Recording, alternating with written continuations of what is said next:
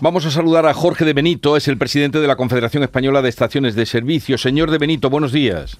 Hola, buenos días, Jesús. Si me permites, nuestros primeros pensamientos del día están con la gente de Turquía y Siria por el terremoto. ¿eh?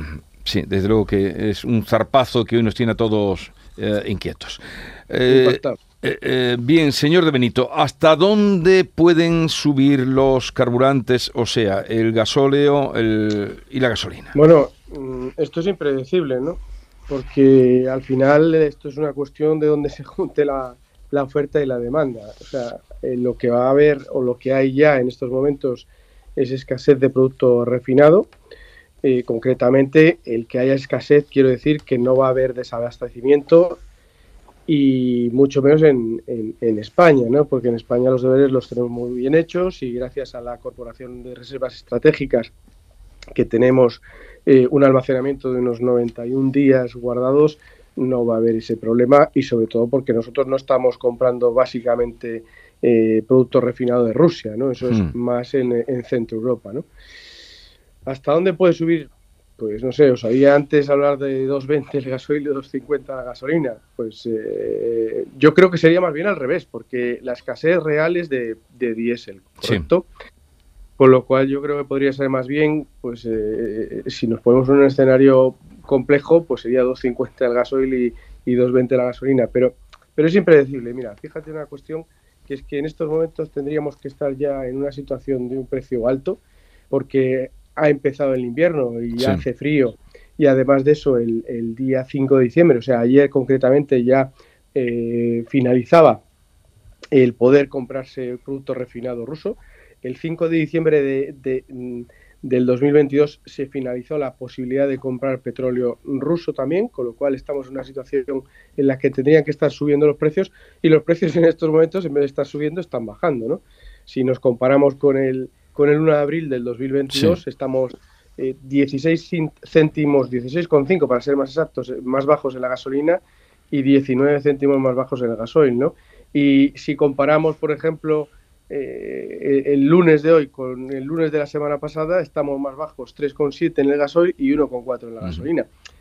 Esto es impredecible. Ahora estamos en una situación tan extraña, tan atípica, que el mercado está haciendo cosas, pues, pues, eh, pues lo mismo, muy extrañas y, muy atípicas. Sí, nos habían dicho que a partir del domingo, a partir del domingo, o sea, hoy lunes comenzarían a subir. La verdad es que, como usted dice, no están. Hemos pasado otros periodos eh, más caros, pero dice que podría llegar hasta 2.50 el diésel y 2.20 la gasolina. Bueno, sería una estimación, pero es que no hay nada, no hay nada escrito, porque si además de todo esto que te he comentado, eh, resulta que, por ejemplo, pues China empieza a salir de ese letargo que tiene eh, tras el COVID y los confinamientos que han sufrido y empieza de nuevo a consumir, pues, eh, pues lógicamente pues, estaríamos hablando ante una demanda bastante alta que lo que va a hacer es que el producto suba.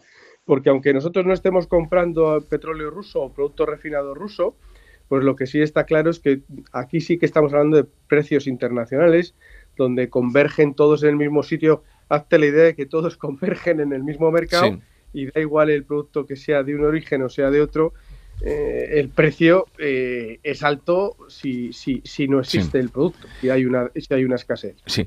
Y, el que de una gasolinera a otra pueda variar, mmm, oía usted también la recomendación que hacía el representante de los consumidores, pero esto es real, de que de una gasolinera a otra pueda variar 20 céntimos, ¿eso de qué depende? Pues mira, yo haría la, eh, yo haría una observación a, lo que decía antes eh, el de la persona de consumidores, que, se tengan en cuenta aplicaciones de precios y tal. A veces eh, te sorprende, ¿no? Porque vamos a ver, hay gente que dice, no, hacemos un 8% de descuento, hacemos un 12% de descuento. Muy bien, ¿y cuál es el precio de referencia? Entonces, lo que hay que buscar siempre son precios netos. O sea, en estos momentos, por ejemplo, hay imágenes eh, o marcas que tienen, no tienen imagen, o sea, que son marcas blancas, que se llaman gasolineras de marcas blancas, que están dando un precio fantástico, pero también hay petroleras eh, o, pequeñas empresas que, que tienen en la imagen arriba, en la bandera, una petrolera y también están dando precios fantásticos porque tienen una política de descuentos muy importante que no aparece en el poste, ¿no? Entonces, bueno, yo, yo ahí discrepo un poco de lo que se dice, a veces lo, lo barato es caro y tampoco es solamente eh, una aplicación que no sabemos exactamente de dónde se está alimentando, ¿no? Entonces, bueno, yo ahí creo que el consumidor sabe perfectamente dónde tiene que comprar y cómo tiene que comprar. Las aplicaciones a veces no actualizan los precios y hay algunas que sí, que funcionan muy bien. Mm, pero vamos, yo mm, digamos que la gente sabe perfectamente dónde tiene que comprar y dónde tiene que dejar de comprar. Bueno, Jorge de Benito, presidente de la Confederación Española de Estaciones de Servicio, gracias por atendernos. Un saludo desde Andalucía y que tenga un buen día. Muchas gracias a vosotros. Buen día a vosotros.